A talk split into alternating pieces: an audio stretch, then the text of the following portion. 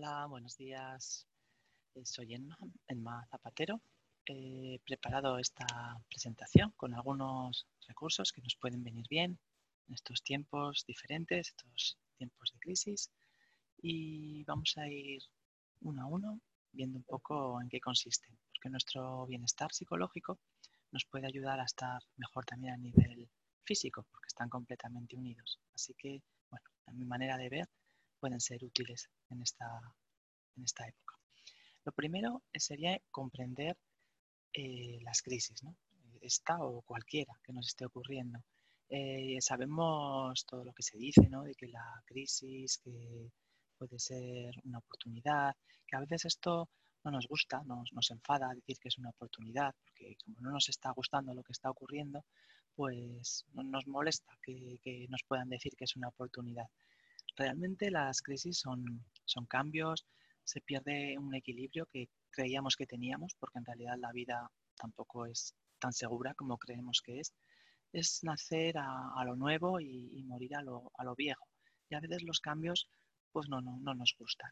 Pero una vida en la que todo va bien en, en, todos los aspectos, en el trabajo, en la pareja, en la sociedad, no es una vida real. La vida al final es, es una serie de circunstancias, una serie de cambios, que es lo único constante, y, verlo de otra manera es, no, es realista.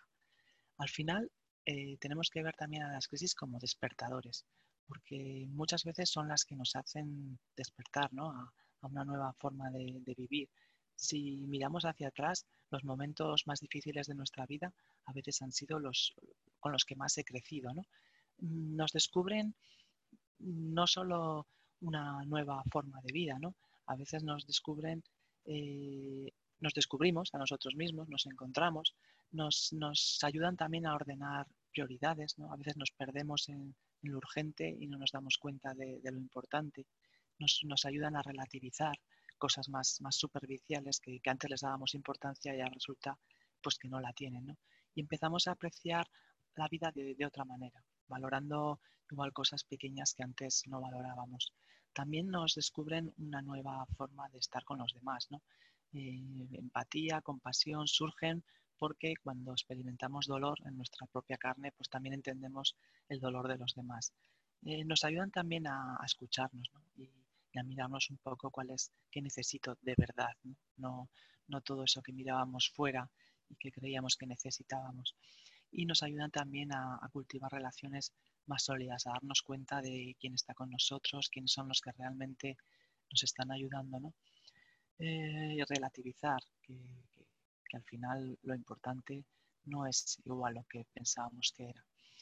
Podemos, eh, siempre tenemos opciones en la vida. Una es enfocarnos en, las heridas y, sufrir y meter el dedo y, buscar ahí en la herida, pero también podemos enfocarnos en la lección que, esa herida o que esa crisis está trayendo y podemos crecer.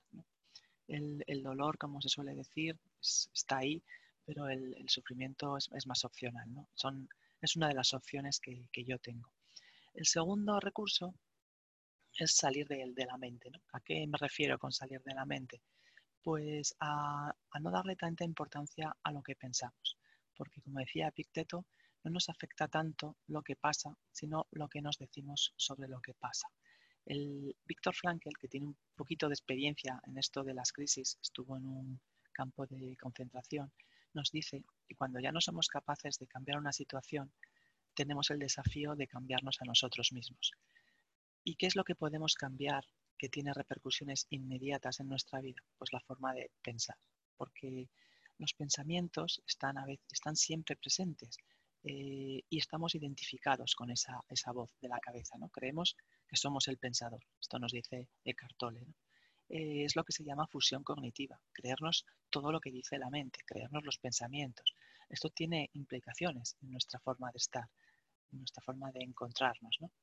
Cuando creemos que somos la mente, como dice Israel Mañas, eh, ese instrumento que es la mente se apodera de nosotros, nos habla, nos habla, critica, reprocha, juzga, analiza, y recuerda un pasado que nos parecía mejor, imagina un futuro a veces terrible y todo eso hace que nos encontremos de una manera o de otra.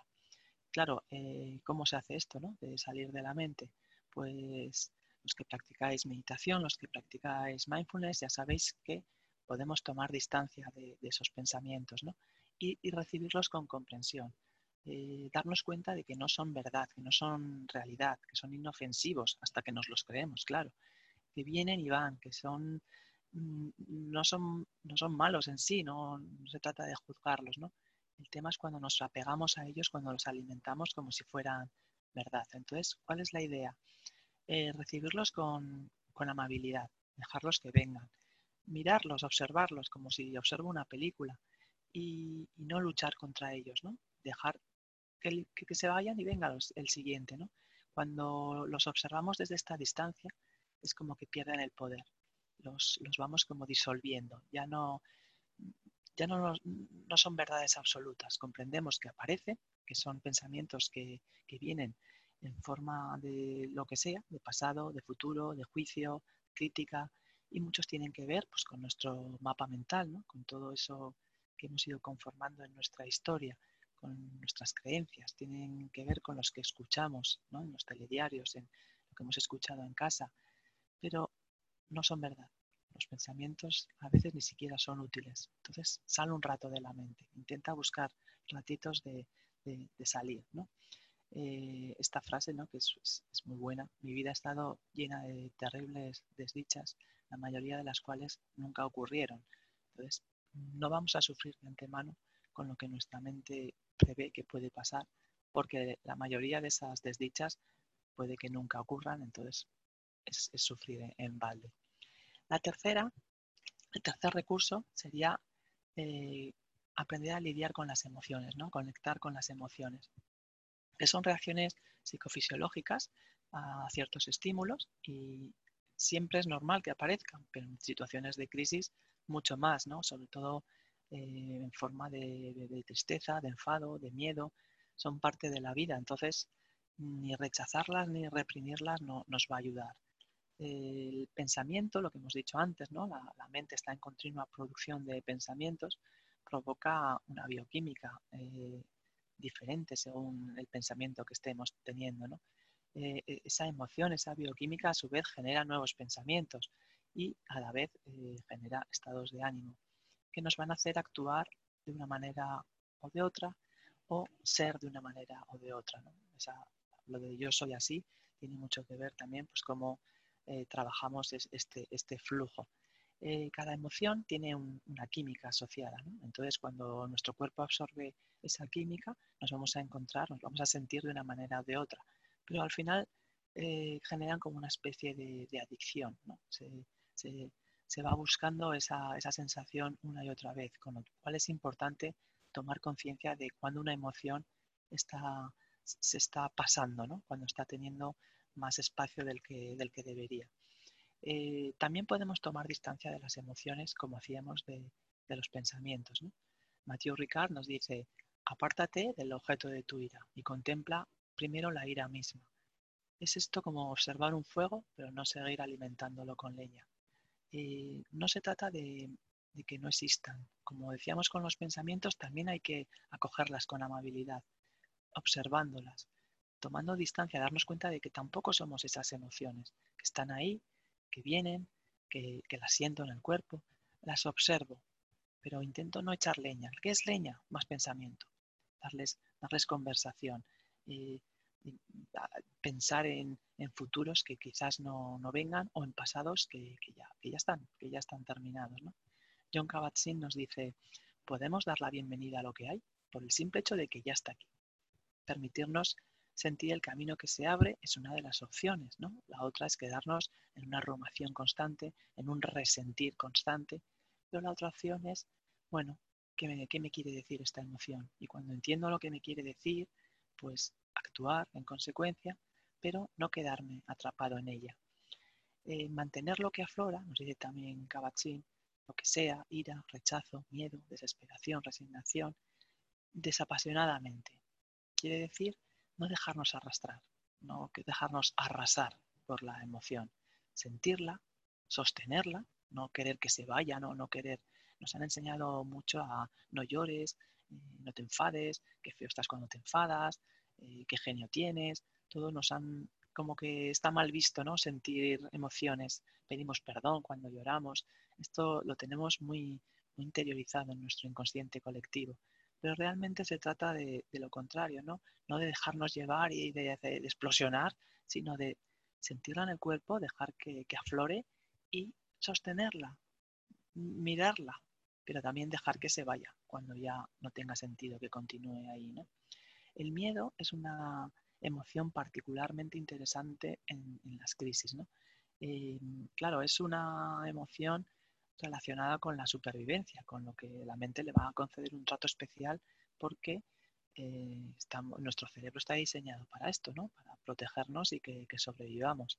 Entonces actúa como ese vigilante que actúa, que activa alarmas y nos eh, sostiene ese circuito de preocupación, es muy mental porque tiene mucho que ver con, las ideas que, nuestra mente organiza y que suelen ser fatales, pero nos consume mucha energía, mucha energía y además puede acompañar a otras emociones como pueden ser la, ansiedad, la ira, la tristeza. Nos encoge el cuerpo, cuando estamos con miedo el, cuerpo se acoraza y, la respiración se, hace más pequeña, nos, puede temblar la voz, nos puede temblar el, el, cuerpo y, nos bloquea, ¿no? Es una de las, de las cosas que, pueden ocurrir. También se nos puede colocar en, la boca del estómago o, en las tripas, ¿no? Podemos tener eh, que ir al baño porque tenemos miedo. Son todas reacciones normales y, en lugar de, escapar y no querer que, exista, la primera es aceptarlo, ¿no? Es aceptar y, no escapar, no, no, fingir que no existe o no evitarlo o no, bloquearlo con compensaciones, ¿no? de irnos a la nevera o, intentar escapar. Al final, cuanto más nos escapemos de las emociones, más las vamos a, reprimir y más las vamos a dejar que se coloquen en el cuerpo y que se, que, se queden como bloqueadas. la mejor manera de lidiar con las emociones es sentirlas y dejar que se expresen sin sin que sea eh, de forma eh, violenta. ¿no? No, no, quiere decir que haya que, explotar, sino eh, respirarlas, sentirlas en el cuerpo y suspirarlas. Es como dejar que, que salgan. Que los pájaros de la preocupación y la inquietud vuelen sobre nuestra cabeza no lo vamos a poder evitar, pero si no queremos que aniden sobre, sobre pelos, sí que tenemos que, prevenirlo a base de ser conscientes, a base de, mirarlos. ¿Qué propuestas podemos tener así concretas para trabajar el miedo? Pues eh, el ejercicio físico nos ayuda, ¿no? bajar al cuerpo reduce la, preocupación y nos ayuda a salir de la mente. La relajación, eh, respirar conscientemente, meditar, eh, hacer visualizaciones. sobre todo la, la respuesta de relajación que se activa con la respiración abdominal y con, la capacidad de, estar en el aquí y ahora, ¿no? observando esa, respiración, ayuda mucho, ¿no? ayuda mucho a, soltar, a soltar las emociones que nos estén en ese momento invadiendo. También nos ayuda a expresar los temores. Puede ser con alguien, puede ser escribiendo, sacando todo lo que eh, esté, queriendo salir en realidad. ¿no? Eh, los trabajos manuales, creativos, también nos pueden ayudar y sobre todo eh, abandonar el perfeccionismo, ¿no? el querer hacerlo todo, todo bien. Nos tenemos que permitir no hacer, ¿no? permitir perder el tiempo, generar silencio interior, generar descanso. Y para cualquier emoción, Vicente Simón nos da unos pasos que, son muy útiles. cuando estemos sintiendo toda esa química, ¿no? todo ese sentir, eh, emoción, eh, nos tenemos que parar, ¿no? Parar y respirar hondo, eh, sentir esa emoción, tomar conciencia, incluso ponerle nombre. Lo siguiente es darnos cariño, esa autocompasión de la que hablaremos luego. Y después es soltar la emoción, ¿no? Dejarla ir con, la respiración. Es como suspirar, es lo mismo que dejo salir una tensión corporal, lo mismo que cuando suspiro, ¿no? Dejo salir, pues dejar salir también esa emoción y luego actuar o no, según las circunstancias. Las emociones al final nos están dando, nos están dando información ¿no? de iracia. Entonces, bueno, pues eso valoraremos en, cada caso.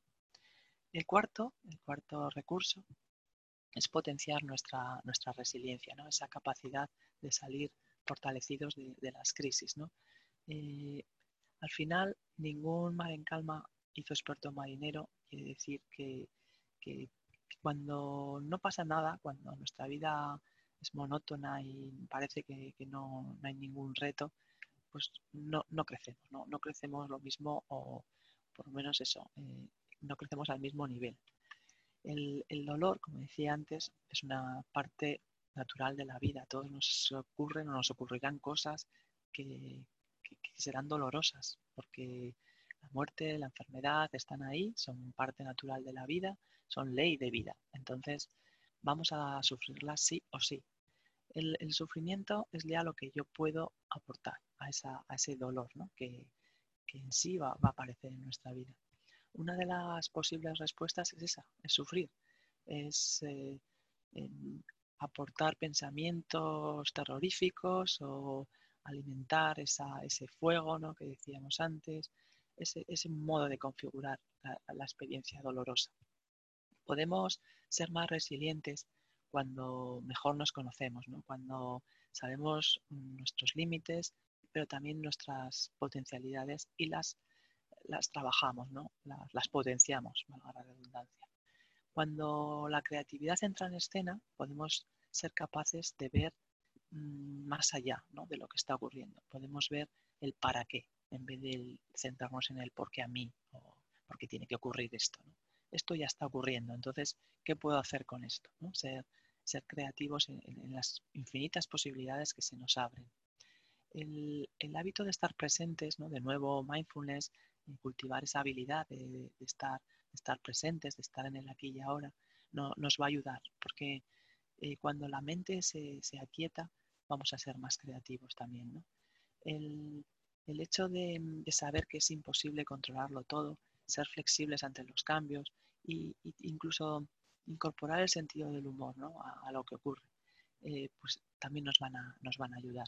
Y por supuesto, apoyarnos en los demás, ¿no? Saber pedir ayuda, cultivar las relaciones y, saber que, no estamos solos, También nos vamos a dar cuenta que, las cosas pequeñas a las que antes igual no prestábamos atención son importantes y que podemos disfrutar de cosas muy básicas que, antes eh, estaban igual olvidadas, ¿no? antes de, esta, de, esta, crisis o de cualquier crisis.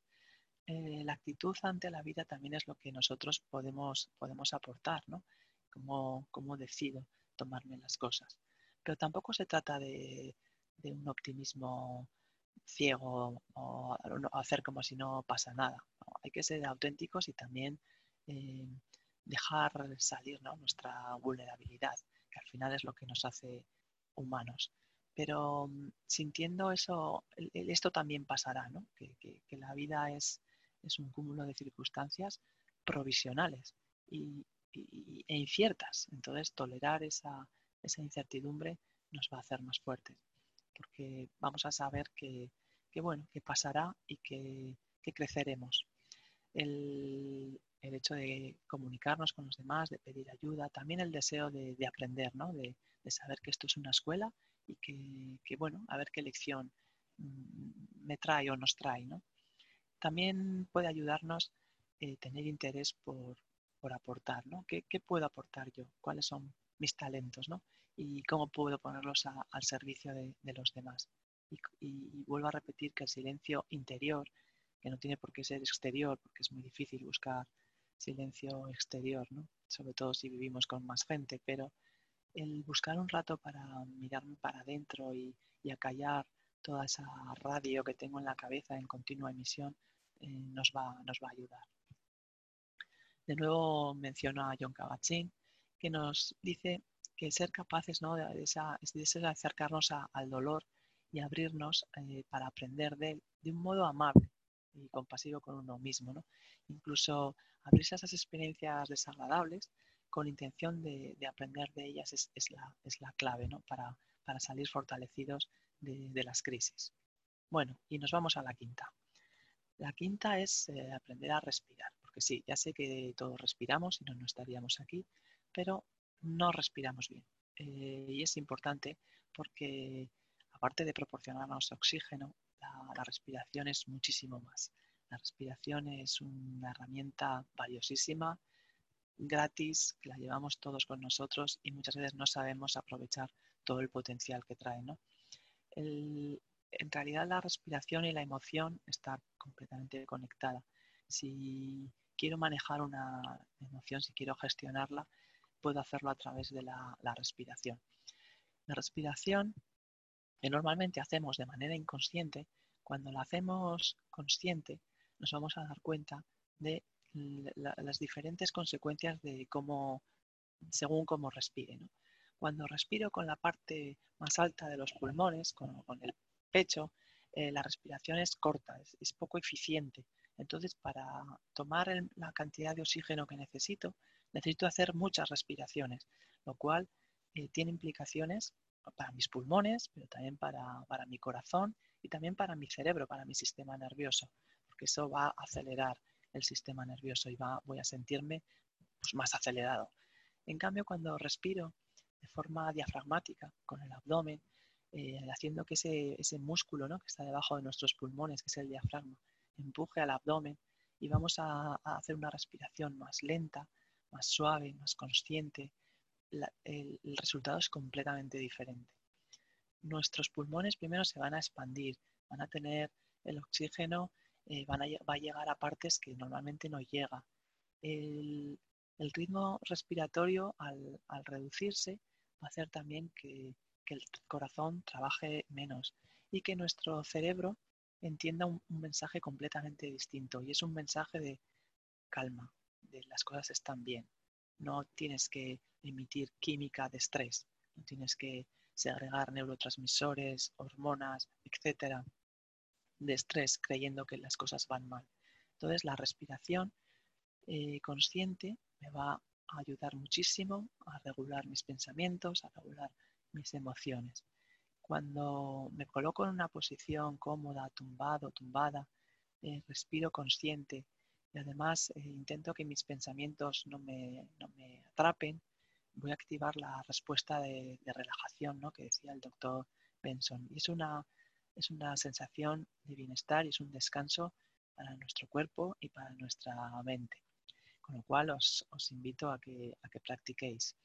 la respiración de este modo mm, se entrena, o sea, no es eh, hago cinco minutos y ya está. Para integrarla de verdad en nuestra vida, para que realmente nos salga cuando tenemos ansiedad o cuando tenemos insomnio, cuando estamos en, una época que realmente nos está afectando nuestras circunstancias, mm, no podemos pretender que nos salga a la primera si no la hemos entrenado antes. Lo mismo que no podemos correr un maratón sin haber entrenado. Entonces, Mm, te invito a que cada noche, antes de dormirte, pues te pongas la mano en el abdomen, la, mano eh, en el pecho y sientas como eh, la mano que tienes en el abdomen es la que se eleva. Y vayas inspirando y expirando conscientemente, lentamente, observando ese flujo. Y puedes practicarla tumbado, pero luego también puedes practicarla sentada, puedes practicarla de pie. Cuanto más lo practiques, más fácil va a ser que lo integres en tu día a día y, realmente sea una, respiración constante en tu vida. Eh, cuando eh, meditamos, también la respiración es nuestro ancla, nuestro ancla al presente. Cuando estamos en, en la mente, en el piloto automático, en esa mente de mono que salta de un pensamiento a otro, podemos ayudarnos de la respiración para volver al aquí y ahora, para, para sentir como, como eh, este presente está, está aquí, ¿no? Activar ese modo presencia en lugar de dejarnos llevar por el pasado o por el futuro incierto. La respiración incide eh, directamente, no solo en nuestro estado mental, sino también en nuestra, nuestra salud física, porque a medida que, vamos aprendiendo a, ralentizar esa, esa, respiración, vamos a ver también cómo nuestro, nuestro corazón eh, trabaja menos, trabaja de manera más eficiente, como nuestro cerebro también eh, está más tranquilo, con lo cual es, una, es, muy importante que nos demos cuenta que no solo respiramos para vivir, sino también que, esa respiración es un reflejo de cómo estamos a nivel emocional. Nos vamos al sexto, mímate. Mímate quiere decir que cuides tu cuerpo, que, que, es tu casa, es tu refugio y es, es, muy importante que esté bien, nos tiene que durar. ¿no? Y todo lo que hagamos en el cuerpo va a afectar a la mente y al revés. ¿no? Entonces no se trata solo de cuidar el cuerpo, sino también la mente, pero todo está, todo está unido porque todo es lo mismo. Entonces, cuanto más te cuides a todos los niveles, mejor vas a estar.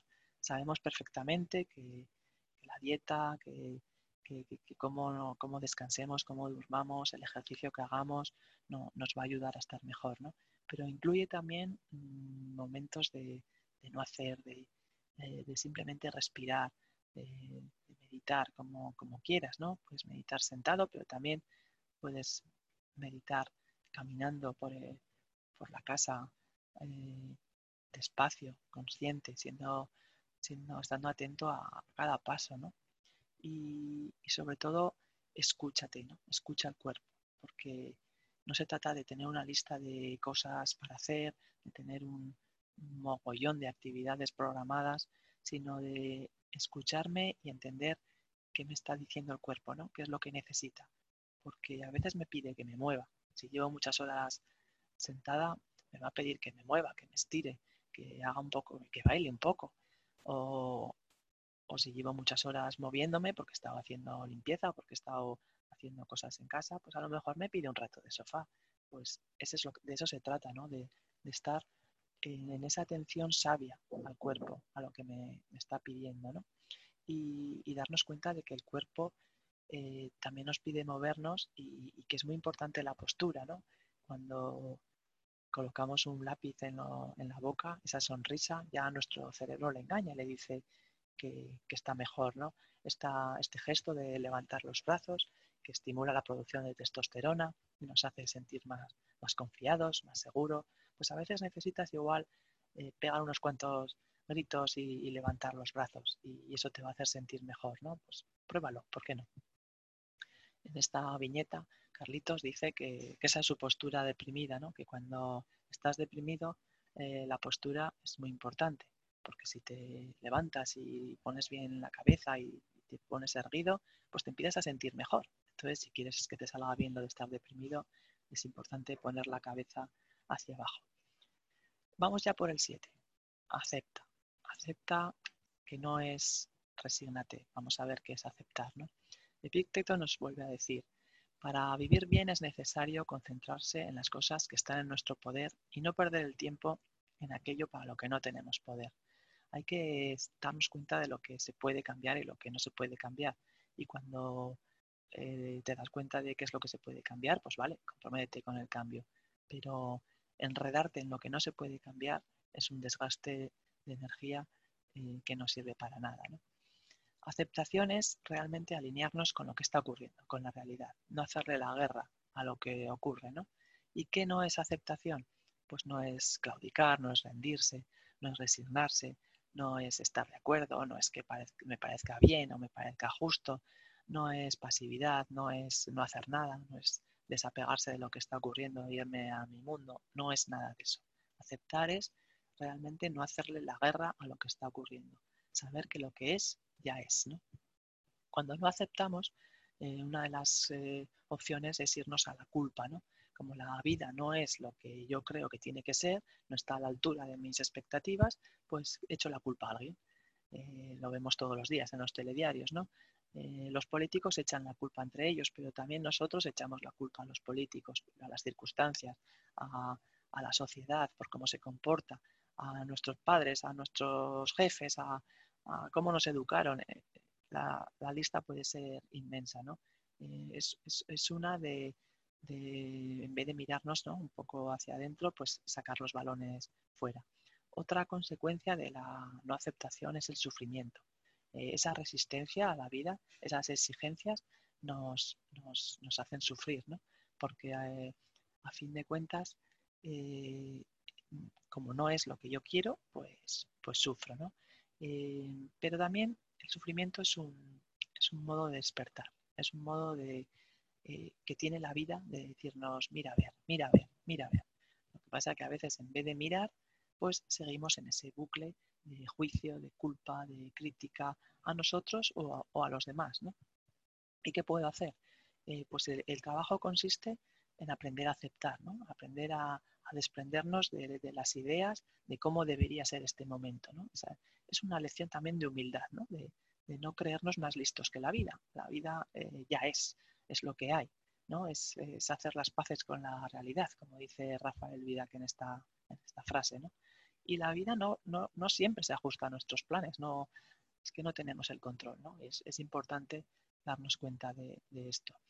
Eh, el momento es el que es y ya está aquí. Entonces, mm, la clave consiste en, dejar de tener ideas de cómo debería ser este momento. ¿no? Eh, como dice Jeff Foster, todas las olas tienen permiso para estar en el océano, las grandes, las pequeñas. Eh, pues la vida es, esto también, ¿no? un conjunto de, olas. Un oleaje que a veces es muy fuerte y a veces pues está más calmado y, todo tiene un, para qué, un aprendizaje que podemos aprender a ver o seguir dándonos de cabezazos. Hay un sistema que se llama el sistema de cuatro pasos que, nos ayuda a, sentir esto, ¿no? De si es posible o no es posible. Primero, como hacíamos con las emociones, es parar, observar, sentirnos. Luego, respirar de manera lenta y abdominal, ¿no? Cuando tengamos una situación que nos desborda. Luego, evalúo. ¿Está en mi mano? ¿Es posible? y actúo en consecuencia. Si está en mi mano y es posible, bueno, pues voy a por ello. Si es algo que se me escapa, pues no tiene sentido que yo me, enrede en, ello, ¿no? Cuando la realidad y nuestro pensamiento no coinciden, culpamos a la realidad de equivocarse, nos dice Víctor Reisel. Esto está mal, decimos, y sufrimos por ello. Pero cuando la realidad y nuestro pensamiento no coinciden, solo nuestro pensamiento puede equivocarse. La realidad no tiene la facultad de equivocarse. La realidad es lo que es. Simplemente, esto dice que le duele, ¿no? La, la realidad. Pues a veces nos duele la realidad, pero de ahí a que suframos es lo que es donde nosotros podemos elegir. Bueno, pues ya vamos a por el 8. Practica la compasión. Y la compasión, cuidado, no es la pena, no es el, sentirme eh, aquí arriba y yo que estoy aquí arriba te ayudo a ti que estás aquí abajo compasión es, un paso más allá de la, empatía. ¿no? La empatía está muy bien, es, eh, sentir lo que siente el otro, es ser sensible a su experiencia, pero muchas veces nos agota, nos, nos vacía de, energía, ¿no? porque, porque al final es, es, un, e, e, es, un, es una manera de, sentir y a veces es, agotante. ¿no? Eh, la compasión es, es una actitud, ¿no? una actitud de, bondad, de amor y respeto hacia uno mismo y hacia los demás. Y consta de, empatía, por supuesto, y de sentir lo que reconoce, es de reconocer lo que siente la otra persona, ¿no? Pero sobre todo tiene un paso más allá porque es una intención de, aliviar el sufrimiento, ¿no? Es, es mm, como hay sufrimiento y, yo quiero que, este sufrimiento, pues tanto el mío como el de los demás, sea aliviado, pongo esa, esa intención, ¿no? Y, y, tiene, aparte de la empatía, tiene una, una energía para, para, la acción, ¿no? Podemos ser muy empáticos, sentir eh, el sufrimiento de los demás, pero al final, si nos quedamos en esto, lo único que vamos a hacer es agotarnos emocionalmente y esto no nos viene bien tampoco. Estar agotados emocionalmente no, no es de ayuda. Eh, la compasión es una forma de desarrollar esa, esa bondad, ¿no? Es... Eh, Mm, nos ayuda a, tener el coraje para, emprender acciones y, potenciar ese bienestar propio y, del resto. ¿no? Primero es, es, es, la autocompasión, primero somos nosotros, ¿no? Es la, el, amor bien entendido siempre empieza por uno mismo, aunque no nos hayan educado en, esto. ¿no? Eh, muchas veces todo lo que hacemos hacia los demás, esa crítica, ese juicio, también nos lo hacemos a nosotros mismos y, eso también nos desgasta. Esto tampoco es, bueno para nuestro bienestar. ¿no? Eh, la compasión reconoce que, hay un dolor universal, que en todas las experiencias humanas hay, hay dolor y eh, trata de, aportar esa, esa, bondad, esa empatía, ese no juicio y esa paciencia. ¿no? Y no solo a, los demás, sino también a uno mismo. Ser conscientes de que si nosotros no estamos bien, difícilmente vamos a poder ayudar a, los demás. Eh, hay investigaciones científicas clínicas que han demostrado que, la práctica de, la compasión eh, hace que quienes lo practican produzcan en, el cerebro una, hormona que está implicada en contrarrestar el, proceso del envejecimiento. Además, se genera menos cortisol, lo cual tiene implicaciones directas en, nuestra, en nuestro sistema inmunológico, lo, potencia, ¿no? porque el cortisol reduce la inmunidad, eh, con lo cual eh, nos va a generar bienestar y nos va a favorecer la regulación emocional.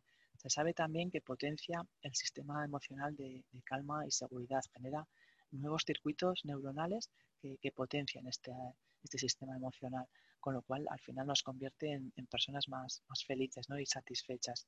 Esas sensaciones de bienestar y seguridad vienen, vienen de esas conductas asociadas al cuidado y, a, la conexión social.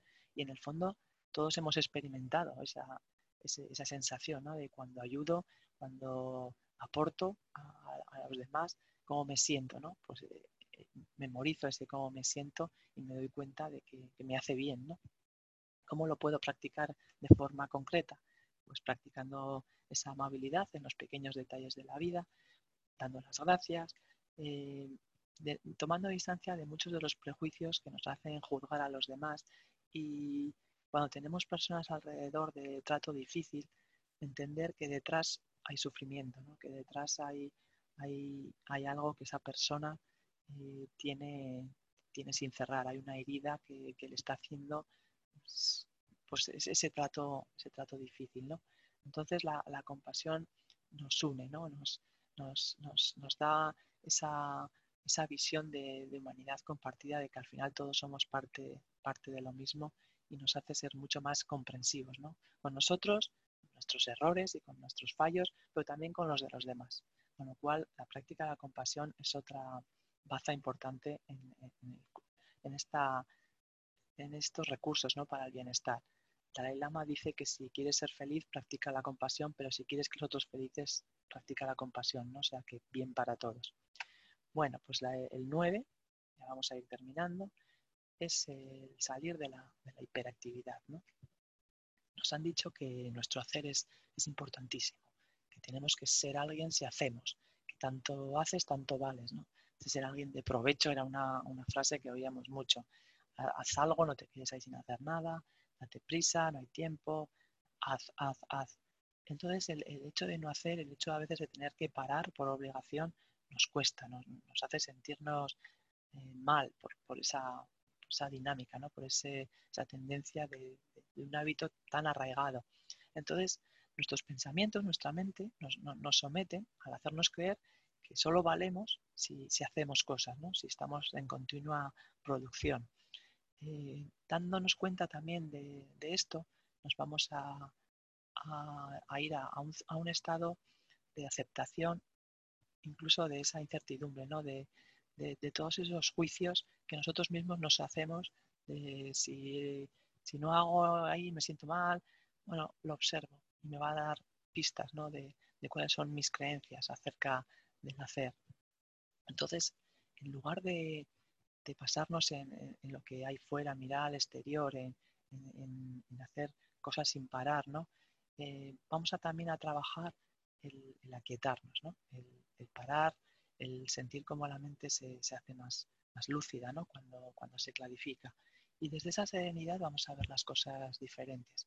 Y vamos a hacer, claro que vamos a hacer cosas, pero vamos a hacer desde esa atención más sabia, desde esa escucha, ¿no? A realmente qué, quiero hacer ahora, ¿no? ¿Qué es lo que quiero hacer de verdad? No porque así me siento más útil, así me siento más productivo, así me eh, acallo como esa sensación de, de malestar, ¿no? Que me supone no hacer nos vamos a dar cuenta que, la paz eh, no está fuera, sino todo lo contrario, sino dentro. Si, nosotros no estamos en calma, si nosotros no estamos en serenos, en paz, pues vamos a hacer un, hacer eh, compulsivo. Y, se trata de hacer, pero de un hacer más consciente, más, más elegido desde esa atención sabia. De un hacer, pasar de un hacer adictivo, ¿no? porque me han dicho que tengo que hacer y, y es lo que hace que yo valga como persona, a un nacer inspirado, a un nacer siendo.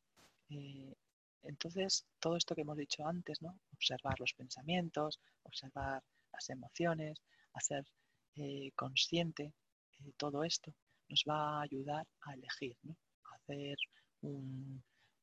una, vida un poco más, menos compulsiva, menos hiperactiva y más conectada con, nuestra, con nuestro sentir profundo. ¿no?